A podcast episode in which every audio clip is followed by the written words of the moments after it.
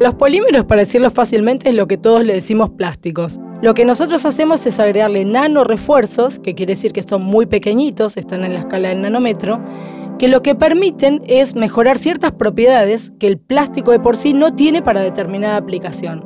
Por ejemplo, si yo hago un envase de alimentos y quiero hacerlo de un polímero biodegradable, normalmente no tiene las propiedades de barrera para impedir, por ejemplo, que el oxígeno entre y si tengo adentro carne se me pudra. ¿Cómo puedo lograr eso? Bueno, lo logro incorporando una nanopartícula que lo que me haga es impedir que esa molécula pueda pasar de un lado al otro. O sea, actúa como una propiedad de barrera. Cuando pensamos en científicos trabajando, quizás los imaginamos vistiendo guardapolvos blancos, manipulando microscopios y tubos de ensayo con líquidos verdes peligrosos en laboratorios alejados del ojo público pero la realidad es muy diferente y sus historias van mucho más allá. Cada día, investigadores e investigadoras argentinas trabajan en el desarrollo de la ciencia con el propósito de mejorar la vida de todos. Por eso, desde 1964, la Fundación Born premia a los más destacados en sus áreas. En este podcast vamos a conocer sus trayectorias, a descubrir qué los inspira e impulsa a trabajar de manera incansable y también a conocer cómo son fuera de los laboratorios y las aulas. Te invitamos a recorrer el camino de la ciencia. Soy Florencia Cunzolo. A mí me parece que algo interesante que tienen los materiales es que están en todas las cuestiones de nuestra vida. Están en nuestra vida cotidiana y lo más interesante es que haciendo materiales novedosos podemos resolver problemáticas que tenemos en nuestra vida normal. Cuando habla de materiales compuestos y biodegradables, Vera Álvarez se apasiona, porque ellos dedicó gran parte de su carrera científica y ha desarrollado algunos tanto para la energía eólica como para envases de bajo impacto ambiental, entre muchos otros usos.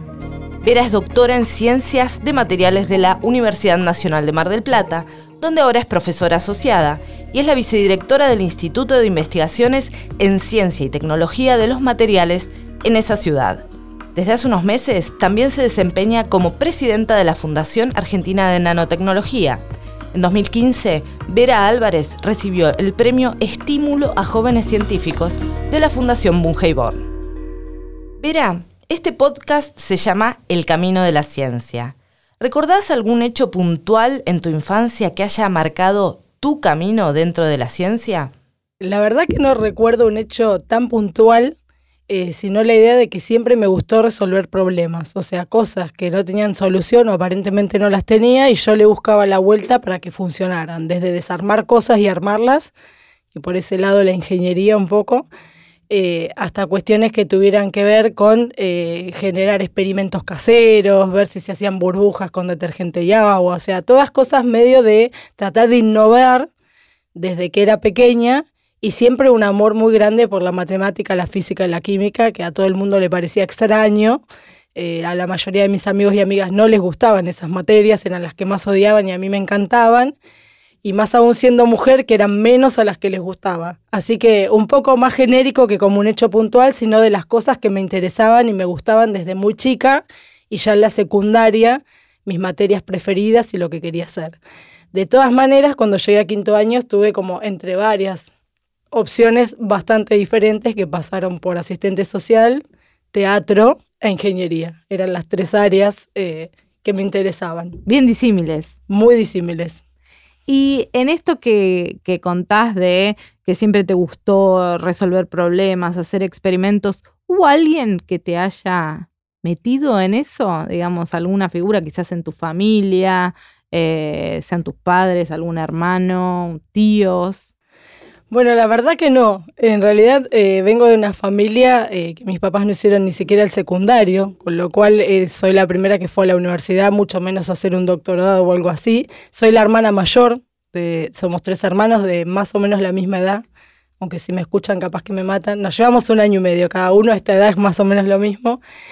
Eh, así que no, no había nadie en la familia al que le interesara eso. A mi papá siempre le gustaron mucho las matemáticas, a pesar de no haber podido estudiar por cuestiones económicas, pero no hubo como nadie cercano que me sirviera de referencia. Tampoco era un momento donde se veían muchas cosas ni en televisión, ni en radio, ni en diario. De, hecho, había televisión en blanco y negro al principio, no había cable, no había cosas de ese tipo. Así que la verdad es que fue como más bien innato. Eh, y sí, cuando me decidí por la carrera, que fui a las charlas de ingeniería, fui a ver de qué se trataba. Ingeniería química y mecánica pensaba yo en ese momento, y cuando voy a la charla la carrera de Ingeniería en Materiales en Mar del Plata es la primera ingeniería en materiales de todo el país. No existía ninguna otra y no tenía ningún egresado todavía. Y quien fue su primer egresado, que estaba en cuarto año, fue el que nos contó de qué se trataba. Y a mí como que me maravilló todo eso de los materiales, lo que se podía estudiar, cómo combinaba otro tipo de ingenierías, la matemática, la física, la química. Y dije, esto es lo que a mí me gustaría hacer. Y ya pensando en hacer un doctorado, no pensando en ir a la industria, si bien, como soy ingeniera, casi todo lo que hago es aplicado, siempre pensando en poder investigar. Así que así fue que me anoté y descarté las otras dos que venía barajando. Y bueno, empecé ese camino ahí, eh, a los 18 años, cuando dije, bueno, voy a anotarme en esta carrera y nunca más lo dejé. Y si tuvieras que contarle a alguien de qué se trata esto, esta carrera de ingeniería en materiales y por qué te apasionan los materiales, ¿cómo se lo contarías? Bueno, a mí me parece que algo interesante que tienen los materiales es que están en todas las cuestiones de nuestra vida, están en nuestra vida cotidiana y lo más interesante es que haciendo materiales novedosos podemos resolver problemáticas que tenemos en nuestra vida normal. Nosotros hoy por hoy, por ejemplo, en el laboratorio trabajamos en materiales para textiles, para agroindustria, para biomedicina, desde eso hasta hacer un envase biodegradable, o sea, cómo podemos trabajar con materiales nuevos, desarrollarlos, inventarlos de alguna manera, que tengan las propiedades que queremos, o sea, hacerlos a medida, y que además tengan sostenibilidad, sean amigables con el ser humano y el medio ambiente. Entonces es como eh, que me da la posibilidad de darle respuestas a la sociedad en problemas que tenemos habitualmente y que la gente acceda a ellos de manera cotidiana.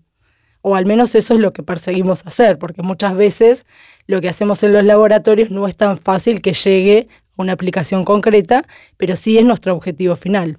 Algunas de tus áreas de trabajo son con polímeros a los que les agregan nanoarcillas modificadas. ¿Podés contarnos un poco qué son? Bueno, los polímeros, para decirlo fácilmente, es lo que todos le decimos plásticos. Esa es la manera más fácil de definirlo. Todo el mundo vio una botella de plástico, un peine, un aspa de un molino eólico, los paragolpes de los autos, o sea, todos esos son plásticos. Lo que nosotros hacemos es agregarle nano refuerzos, que quiere decir que son muy pequeñitos, están en la escala del nanómetro, que lo que permiten es mejorar ciertas propiedades que el plástico de por sí no tiene para determinada aplicación. Por ejemplo, si yo hago un envase de alimentos y quiero hacerlo de un polímero biodegradable, normalmente no tiene las propiedades de barrera para impedir, por ejemplo, que el oxígeno entre y si tengo adentro carne se me pudra. ¿Cómo puedo lograr eso? Bueno, lo logro incorporando una nanopartícula que lo que me haga es impedir que esa molécula pueda pasar de un lado al otro. O sea, actúa como una propiedad de barrera. Entonces, básicamente nosotros mezclamos plásticos o polímeros con refuerzos, las nanoarcillas son las más comunes, es la arcilla común que se usa en construcción, llamada a esta escala nanométrica, o sea que es algo que tenemos en nuestra vida cotidiana. Lo mezclamos, obtenemos un material nuevo con diferentes características y según la aplicación que estoy buscando va a ser la propiedad que quiera mejorar o potenciar. Está buenísimo. A mí me encanta. No sé, no sé si, si la gente se engancha cuando yo lo cuento, pero a mí me encanta. Está buenísimo. Y eso se transfiere del laboratorio a la industria. ¿O eso hoy estamos en contacto con estos desarrollos que ustedes trabajan en el laboratorio?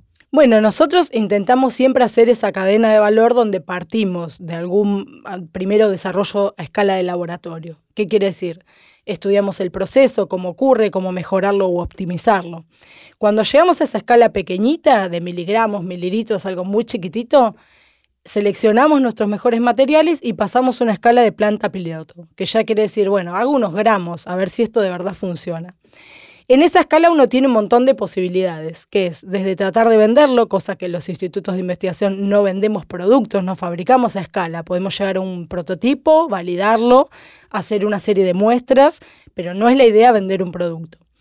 Entonces hay como otras dos maneras principales de que esa tecnología llegue a la sociedad. La primera es licenciando el conocimiento a una industria que lo pueda fabricar, vender y comercializar y de alguna manera eso también genera ganancias en el sector público que nos permite hacer nuevas investigaciones. O sea que es un círculo virtuoso. La segunda, y que ahora está bastante eh, en auge, es la creación de empresas de base tecnológica. Estas empresas de base tecnológica, que en general se conocen como startup, son desarrollos que desde el laboratorio llegan a convertirse en una empresa, primero pequeña, pero donde los investigadores son parte de esa nueva empresa. Hoy por hoy también hay muchos instrumentos de financiamiento que permiten hacer este recorrido y también en lo que es vinculación tecnológica, de licenciarle a una empresa que ya existe, bueno, ahí también tenemos muchos actores que intervienen desde las entidades públicas, universidades, CONICET, para que eso pueda tener lugar y a veces no es tan simple el camino, es un poco sinuoso, hay ciertas barreras burocráticas que hay que vencer, pero creo que hoy por hoy las instituciones se han dado cuenta que es uno de los caminos posibles para que esto ocurra. Otra posibilidad es patentar la tecnología y que el día de mañana alguien que esté interesado venga y diga, bueno, a mí me interesa esta tecnología y la quiero comprar. O sea que hay distintas herramientas por las cuales lo que se hace en los laboratorios puede llegar en realidad a las personas, ¿no? transformándose en algo valioso o útil. Es lo que más nos falta en Argentina, ¿no? En, en, ciencia, digamos, esa vinculación.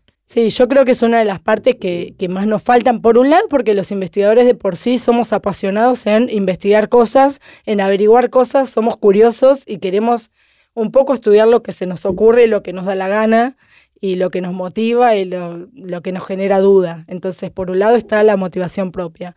Por otro es porque estos instrumentos de vinculación entre el sector público y el privado son las que están menos aceitados en nuestro país, pero como te decía, a mí me da la sensación, y viendo las herramientas que existen, cómo se posicionan las entidades públicas y demás, creo que estamos transitando un camino para tratar de facilitar de a poco eso.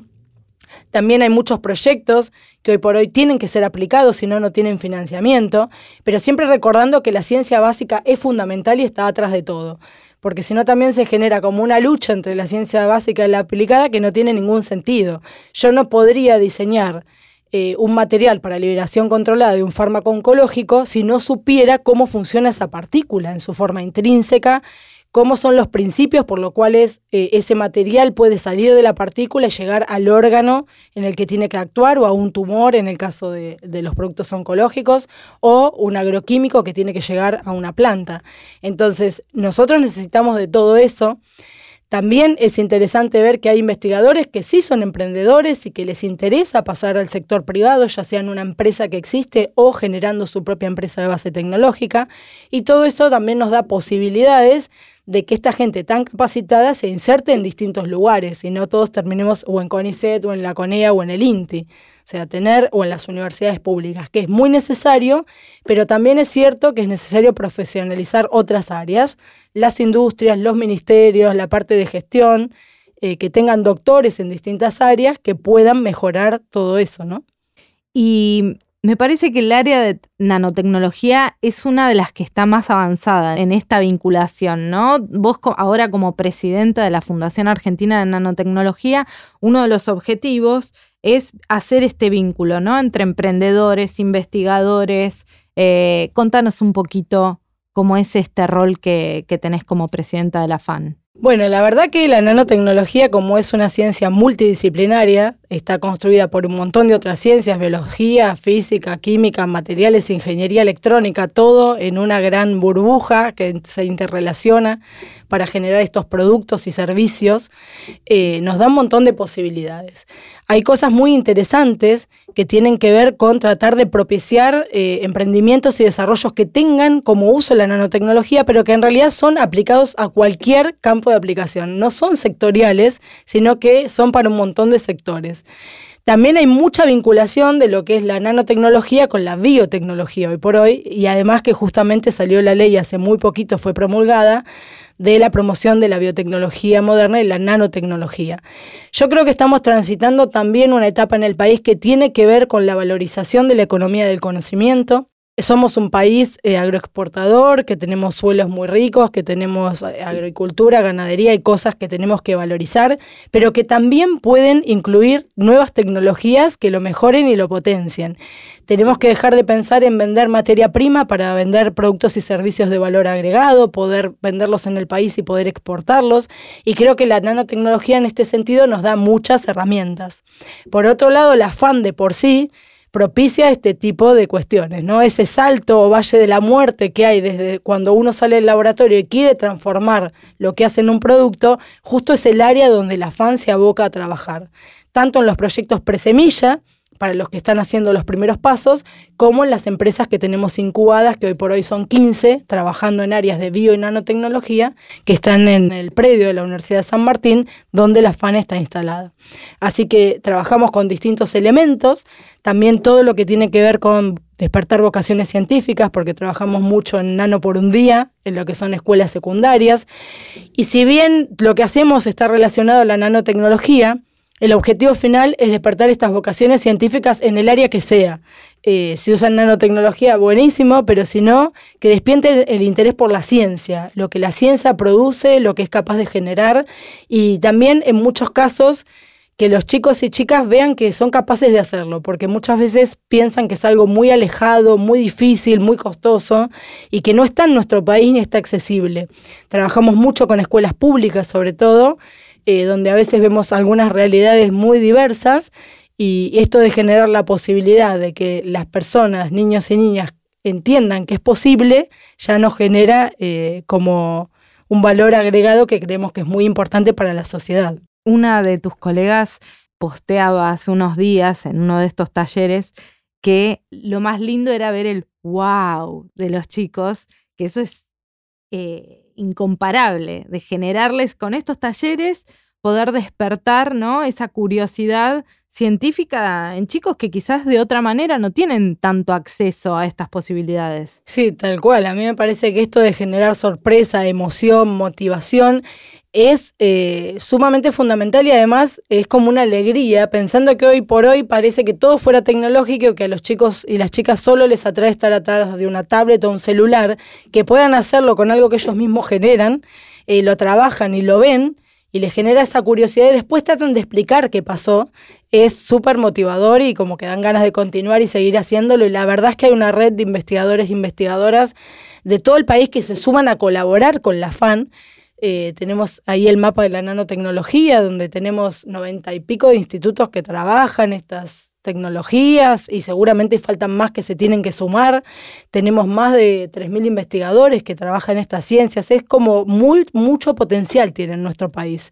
Y bueno, a algunos les interesa más la industria, a otros más les interesa el desarrollo del laboratorio y otro la comunicación pública del conocimiento, el generar vocaciones científicas. Es decir, desde un montón de áreas podemos contribuir también a que la ciencia se instale en la sociedad, a generar cultura científica, diría yo, y tecnológica de alguna manera. Y parece un juego de palabras, pero es como que están creciendo, están plantando semillas entre nanofans, ¿no? Que se van volviendo fans de, del área, ¿no? Es como un área que también convoca cada vez a gente más joven. Se la ve como un área descontracturada también. Sí, la verdad que es un área muy descontracturada. Al ser multidisciplinario también me parece que eso ayuda mucho. Y bueno, en los últimos años, este año también en particular, hemos estado en Tecnópolis, eso también hace que la gente pueda jugar, divertirse, verlo como algo eh, apasionante y no como una obligación. Muchas veces lo que es la ciencia se ve como el estudio rutinario de algo que después te toman un examen y que si te va mal y desaprobaste te arruina la vida. Y verlo desde otro lugar, desde el juego, el aprendizaje, la sorpresa, me parece que está muy bueno y contribuye a tener otra visión de la nanotecnología y, como te decía, de la ciencia en general. Y uno de los aspectos relacionados eh, con esto en tu carrera es que vos le dedicás un gran espacio a lo que es la formación de recursos humanos, ya sea dirigiendo equipos o a través de la docencia. ¿Cuán importante es para vos esto de, enfocarte en la formación de, recursos humanos? Bueno, yo creo que es una de las cuestiones fundamentales de nuestra tarea. Si uno genera cosas que después no puede transmitir y no tiene, eso no llega a otras personas, me parece que pierde un valor infinito. Eh, la formación de recursos humanos es muy interesante porque además es un desafío diario eh, donde hay que construir un montón de cuestiones para que eso funcione, ¿no? Desde el vínculo entre los directores o directoras y los becarios o becarias, eh, hasta la relación con los alumnos en una clase. Me parece que son cosas muy asimilables el formar becarios con la docencia en las aulas y que también lo que hacemos en los laboratorios repercute en cómo después eh, enseñamos las materias a los alumnos. A mí me parece que hay algo que es fundamental, que es el aprender enseñando en cualquiera de esos lugares. Es decir, yo me llevo un montón de aprendizaje en cualquiera de esos roles. No es que yo eh, como magistrado voy y le bajo una línea a ninguno de los que trabaja conmigo, ni, ni siquiera a mis alumnos, sino que el del cuestionamiento de lo que está pasando entre una parte y la otra es que se generan nuevas cosas. Otra cosa que a mí me parece súper interesante y cada vez lo veo más porque soy más grande, es como este desafío multietario de trabajar con gente mucho más chica y mucho más grande que yo, que no sé si hay muchas profesiones que lo permiten de esta manera. Nosotros tanto en el aula como en los laboratorios estamos con gente que tiene diferente edad, diferente género, muchas veces viene de distintos lugares sociales, de distinta formación, e incluso en lo que son los proyectos de investigación son multidisciplinarios. Hoy por hoy, en ningún equipo que esté conformado por gente de una única disciplina puede traer una respuesta interesante a ningún problema. Entonces cada vez interactuamos más con médicos, psicólogos, biólogos, físicos, químicos y todo eso enriquece esta tarea de formación donde uno está formando gente, pero también se está formando y también está aprendiendo. Y cada cosa que hacemos nueva es un aprendizaje. Es como que queda cada vez más en el pasado esa imagen estereotipada del científico encerrado en el laboratorio y concentrado en aquello que está investigando. Es cada vez más la ciencia eh, tejiendo redes, ¿no? Ciencia tejiendo redes y como parte de la sociedad, parte relevante de la sociedad. Yo creo que la misma sociedad hoy por hoy lo demanda, que antes por ahí no sabían ni lo que hacíamos. Creo que la pandemia también ayudó, ¿no? Porque los kits de diagnóstico, las vacunas, los elementos de protección, un montón de cosas que se desarrollaron en muy corto plazo y para dar una respuesta concreta a una problemática mundial, encima una pandemia, cosa que uno ni siquiera pensó que iba a vivir, eh, ha sido importante para instaurar a la ciencia como un motor de cambio de la sociedad. Y creo que hoy por hoy, incluso en cuestiones políticas, donde hay gente que prefiere un gobierno u otro, la parte de ciencia y tecnología es casi indiscutida, esté el gobierno que esté y funcione como funcione, que hay que financiar la ciencia. Creo que ya hay muy pocas personas que piensan que es un gasto. Y hace unos años, bueno, entre otras cosas, nos mandaron a lavar los platos, pero digo, éramos un gasto y no una inversión. Creo que por hoy la misma gente, la sociedad, eh, se ha convencido y así también nos ayuda a nosotros a convencer a los gobernantes de que es importante. Las leyes que van saliendo tampoco son menores. Que la ciencia y la tecnología tengan una ley de financiamiento también hace que, independientemente del gobierno de turno, ese dinero se destine a ciencia y tecnología. Que la ciencia y la tecnología es un motor de cambio de la sociedad, como decía, y que también tenemos que tener la conciencia de que el sueldo de los que somos investigadores e investigadoras lo pagan personas que probablemente nunca puedan acceder a la universidad o como mis padres no hayan terminado ni el colegio secundario, que compran un paquete de yerba para tomar mate, viajan tres horas en colectivo por día y me están pagando el sueldo. Esa conciencia también de los y las investigadoras me parece que también ayuda a fomentar este círculo virtuoso que hace que lo que hacemos sirva, sea valioso y nos ayude a cambiar la sociedad. Y la pandemia, como decía, fue un momento paradigmático en el que todo esto se vio. Vos estuviste trabajando con tus equipos en, eh, el abordaje de la pandemia, en tratar de dar soluciones. Eh, ¿Nos puedes contar un poco eh, en qué estuvieron trabajando? Bueno, nosotros estuvimos trabajando en tres proyectos distintos. El primero, muy sencillo, era de máscaras de protección facial, donde lo que hicimos fue, con un financiamiento del Ministerio de Ciencia y Tecnología, cambiar la tecnología de fabricación hacer de algo que era impresión 3D, que era lo que venía haciendo todo el mundo, hacerlas por inyección, que en lugar de tardar una hora y media en hacer una vincha, tardamos un minuto y medio, o sea, un cambio de escala muy importante. Después hicimos también un desarrollo de un spray anti-COVID, eso lo trabajamos entre la Universidad de Mar del Plata, la Universidad del Sur y CONICET.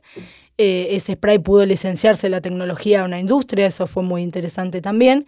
Y el más desafiante fue justamente el proyecto que financia Fundación Mungibor, que tiene que ver con COVID y vulnerabilidad social. Ahí fue algo muy particular lo que pasó cuando fueron los de COVID federal, que es este de máscaras. Salieron seis proyectos de la Universidad Nacional de Mar del Plata en temáticas completamente diferentes, desde relevamiento, la parte de nutrición de niños y embarazadas, la parte de salud mental, la parte de lo que tenía que ver con ver cómo la pandemia afectaba a los distintos sectores de la sociedad y todos los modelos que trataban de predecir cómo iba a evolucionar la pandemia. Uno era de la Escuela de Psicología, otro de, institutos de doble dependencia de CONICET con Humanidades, con la Facultad de Ingeniería, el INTEMA. Eh, bueno, y entonces dijimos, ¿por qué no hacemos una reunión entre las directoras? Justamente las seis éramos mujeres. Yo en ese momento era secretaria de vinculación y transferencia en la Universidad de Mar del Plata y no nos conocíamos entre nosotros. Dijimos, bueno, reunámonos a ver qué podemos hacer. Y lo más sencillo era, bueno, las chicas que iban a los comedores, nosotros le dábamos el spray o las máscaras. Algo muy sencillo, decir, bueno, cómo este proyecto colabora con el otro sale el llamado de Fundación Monjibor y dijimos, bueno, y si armamos algo multidisciplinario entre todas de diagnosticar qué hizo la pandemia en nuestra sociedad en sectores vulnerables en todos los aspectos, nutricionales, habitacionales, de salud, de cuidado, laborales, violencia de género, violencia institucional, o sea, un panorama muy amplio, salud mental. Y eh, qué podemos hacer para mejorar ese panorama y terminar trabajando todo lo que eran cooperativas de trabajo, generar trabajo genuino y terminar en políticas públicas. Un poco eh, ambicioso el proyecto. Bueno, así fue que lo armamos y lo presentamos y entre todas las propuestas que hubo hubo una preselección que pasó a una segunda instancia. De esa segunda instancia hubo unas exposiciones orales y de ahí eligieron los cuatro proyectos a financiar y este fue uno del cual ahora estamos organizando una jornada para contar todo este trabajo y ver lo que se hizo a nivel de todo el país en cada una de estas áreas eh, salud física, salud mental, nutrición, eh, calidad de vida, todo lo que tiene que ver con desarrollos tecnológicos, desde vacuna, eh, elementos de protección, kit de diagnóstico y demás, para ver qué hicimos durante la pandemia, para qué sirvió todo este financiamiento, que también a mí, otra cosa que me generó mucha riqueza o mucha satisfacción fue ver que se invertía dinero en desarrollar cosas y no se importaba todo, que era una de las posibilidades. Si bien hubo que importarse algunas cosas mientras se desarrollaban en Argentina, creo que la decisión de invertir en desarrollos propios también marca el interés que hoy tiene el país por la ciencia y la tecnología, no solo la política, digamos, sino la sociedad, que también lo demandaba. Y bueno, creo que este es el proyecto más interesante, más multidisciplinario que eso. Nunca había trabajado en nada, porque una cosa es trabajar con médicos y biólogos y otra con psicólogas o profesoras de historia o nutricionistas. o ciencias sociales, ciencias todo. Sociales, humanas, claro, y exactas, todas juntas. Y bueno, las ingenierías, todo en un solo proyecto que estamos llevando adelante, muy contentas todas y bueno, con un equipo muy grande porque a su vez cada uno tiene su equipo de trabajo, ¿no? ¿Y a futuro? ¿Piensan que pueden seguir trabajando juntas en otros desafíos? Bueno, sí, justamente la idea nuestra es formar un programa dentro de la universidad que se encargara principalmente de lo que es la vulnerabilidad y cómo las tecnologías de distintos tipos pueden contribuir a disminuir esa vulnerabilidad y de alguna manera generar trabajo. Así que sí, nuestra idea es continuar eh, una vez superada la pandemia, una vez finalizado el proyecto, pero la pospandemia también nos dejó un montón de aprendizajes que creemos que tenemos que valorizarlo. Trabajamos con muchas agrupaciones sociales en este proyecto, o sea, no es todo académico, sino que hicimos un, gran transitar de eh, de alguna manera sería como el conocimiento científico y el conocimiento popular, o los saberes académicos y los saberes populares trabajando en conjunto para poder responder a muchas cuestiones donde el abordaje comunitario tampoco es tan sencillo, no es llegar al lugar y decir yo te traigo una solución, es trabajar en conjunto también desde sus saberes, como te decía, y desde cómo cambiar la realidad. De otra manera, también lo que pasa es que las políticas públicas, si no son generadas dentro de la propia comunidad que las va a recibir, muchas veces fracasan o todas. No quería decir todas para no ser exagerada, pero realmente si la propia comunidad no está inmersa en eso, no toma la decisión de que eso ocurra, rara vez ocurre. Así que sí, yo creo, o bueno, no estamos decididas a que vamos a continuar trabajando por distintos mecanismos y principalmente por un programa de la universidad que nuclee un montón de temáticas y saberes que permitan mejorar la realidad de Mar del Plata en particular y su zona, que es donde estamos ancladas, pero que pueda extenderse a otras comunidades a futuro. Vos decidiste quedarte en Mar del Plata. ¿Qué es lo que te gusta de, vivir en Mar del Plata y de hacer ciencia allá? Por un lado, eh, me encanta vivir en Mar del Plata. Yo no soy marplatense, pero me siento que sí, porque vivo ahí desde los ocho años, nací en Quilmes. Me fui, un, mis papás iban de vacaciones a Mar del Plata y un año dijeron no volvemos más y nos quedamos allá. Eh, el mar y todo eso, los que vivimos allá, nos tira mucho, eh, la vida es más tranquila también. Tenemos la familia allá, mis nenas son de allá también. Y bueno, el INTEMA también es algo que para mí es muy importante. El instituto donde yo trabajo y soy vicedirectora eh, es el instituto de materiales más grande de la Argentina, somos unas 280 personas, tengo mi grupo de trabajo, tengo las investigaciones que hago allí y bueno, eh, también parte de la charla con el ministro de Ciencia y Técnica antes de aceptar esta designación fue que pudiera vivir en Mar del Plata. Así que bueno, hay muchos motivos familiares eh, de gusto de la ciudad y también familiares y laborales, ¿no? Del INTEMA sobre todo, que me hacen querer quedarme en Mar del Plata y venir muy seguido muchos jueves vengo a la mañana y me voy el viernes. O sea, organizamos la dinámica familiar también para que sea posible. ¿Y a tus hijas les gusta el tema científico o, van, o crees que van por otro lado? Bueno, la más grande que tiene ocho, Anita, es absolutamente artista, le gusta todo lo artístico. Bueno, yo de hecho he retomado el teatro después de varios años, o sea, hice post eh, colegio en la facultad, y después algunos talleres y ahora estoy haciendo una formación actoral de, de la Universidad de Mar del Plata, que me encanta y también creo que me da herramientas para un montón de otras de las cosas que hago, pero además me encanta.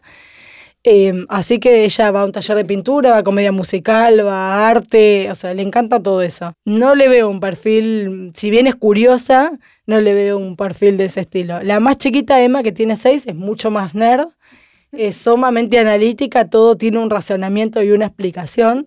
Eh, Anita también todo tiene una justificación o ella discute con argumento desde los dos años, digo yo, Ana no sé si válido o inválido, pero siempre con argumento. Pero más tiene perfil de lo artístico y, la otra quiere ser chef, la más chica, pero es muy nerd, es muy nerd. Tienen tus dos facetas. Sí, las dos. sí, las dos tienen las dos facetas. Sí, también la más chica hace arte y hace cocina, o sea, quiere ser chef, pero hace un taller de cocina y está súper enganchada y hace la receta y viene a casa y cocina, o sea, se dedica a eso.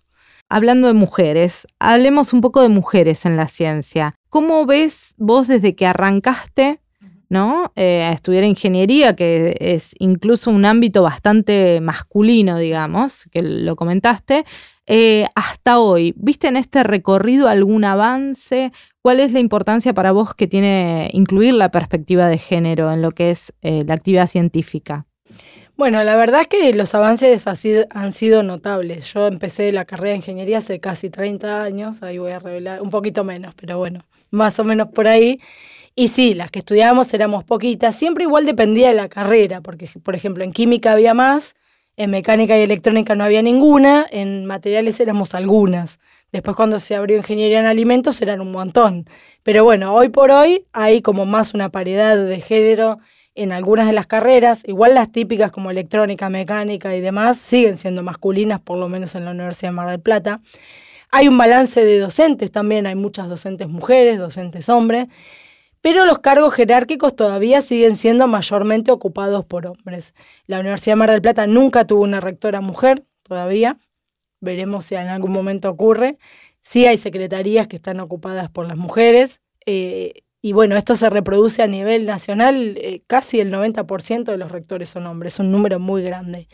Lo mismo pasa en el sistema científico. Si vos mirás CONICET, el 62% somos mujeres y, los varones son bastante menos, pero cuando mirás los cargos más altos, que es por ejemplo investigador superior, solo el 25% son mujeres. Ahí también hay cuestiones históricas, ¿no? Porque como uno va creciendo en esa carrera, tal vez lleve años hasta que uno pueda llegar a esos roles. Eh, entonces, en los roles de toma de decisión a mí me parece que todavía falta mucho, pero sí ha ido creciendo, sí se ha incluido la perspectiva de género. De hecho, en los cargos jerárquicos es obligatorio hacer eh, la capacitación de ley Micaela, por ejemplo. Y bueno, ahora también la están haciendo los estudiantes y los, las demás personas del sistema. Pero bueno, existe todavía algunos roles o algunas diferencias que tienen que ver eh, con las cuestiones de cuidado, que se vio mucho en la pandemia, de quién cuidaba, no solo niños, ¿eh? hermanos, padres enfermos, padres mayores. O sea, la mujer en general todavía se hace cargo mucho de esos roles, que es más una cuestión social que del sistema científico.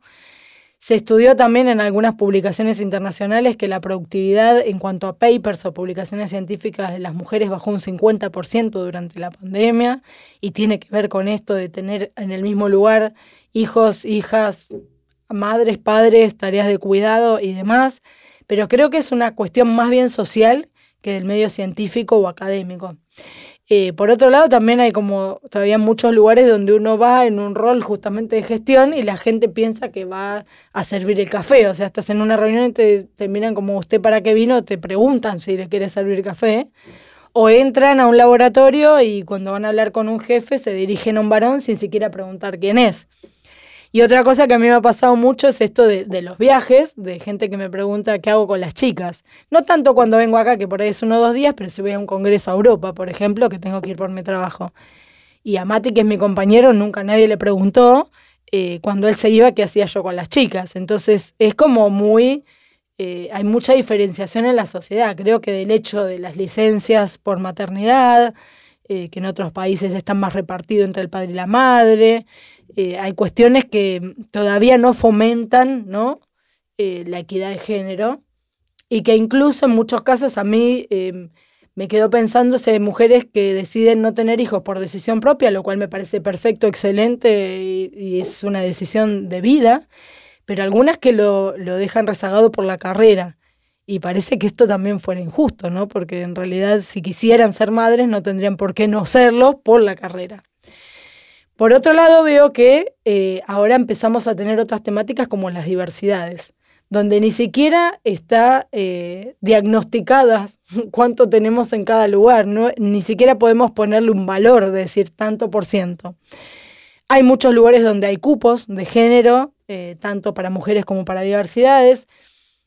No sé esas leyes todavía cómo están impulsando, mejorando eso. Hay algunas que sí han servido, como el matrimonio igualitario y otras pero creo que todavía tenemos mucho que aprender como sociedad, repito, y que eh, si nosotras tenemos un techo de cristal, las diversidades tienen un techo de cemento o hormigón, decía una de mis amigas, donde ni siquiera eh, están como reconocidas, ¿no? Mucho más difícil de romper. Mucho más difícil de romper, y creo que en el sistema científico cuesta mucho que alguien eh, sea hasta capaz de reconocer su condición de género. Verá, en 2015 vos recibiste el premio Estímulo a Jóvenes Científicos de la Fundación Born. ¿Qué significó para vos en ese momento? Bueno, para mí la verdad es que significó un, gran reconocimiento al trabajo que hacíamos como equipo, porque yo digo, si bien yo recibí el premio, tenía que ver con el trabajo de un montón de personas que estaban atrás de todo lo que habíamos podido lograr. En ese momento estábamos con el desarrollo de narmarcillas modificadas, habíamos podido montar nuestro laboratorio y planta piloto, habíamos obtenido proyectos de financiamiento muy grande y la verdad que yo creo que, que esa valorización de, de, los colegas, de lo que uno hace, y repito, como equipo, porque si bien me lo dieran a mí, tenía que ver con un trabajo de un montón de personas, de Analía, que fue mi directora, de la familia que apoyó en un montón de cosas, de toda la gente que trabajaba en mi laboratorio, de los colaboradores y demás. Creo que esas cosas lo que más hacen es motivar a seguir trabajando. También me parece que hubo dos o tres cosas súper interesantes del premio. Una es ese video que, que hicieron, que para mí fue buenísimo porque fue una manera de mostrar lo que hacíamos y creo que circuló por un montón de lugares y tenía un valor muy grande. Eh, y también que la gente sepa qué hacemos y lo valorice. Creo que eso es lo más importante.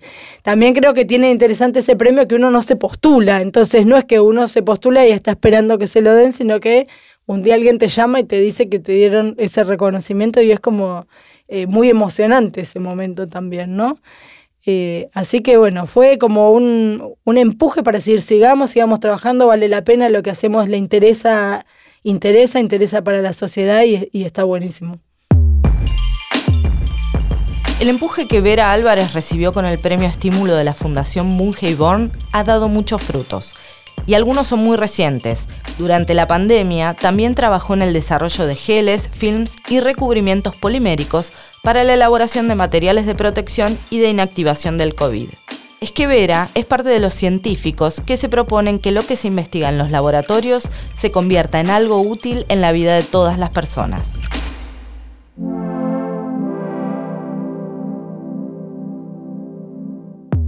La Fundación Bungebón trabaja sobre el desarrollo de las ciencias, la cultura, la educación, la salud y la sustentabilidad, promoviendo el conocimiento y la innovación.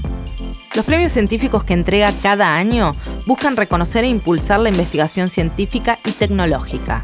Sus ganadores son mujeres y hombres que se destacan en sus áreas de conocimiento, pero sus historias no terminan en las aulas y los laboratorios.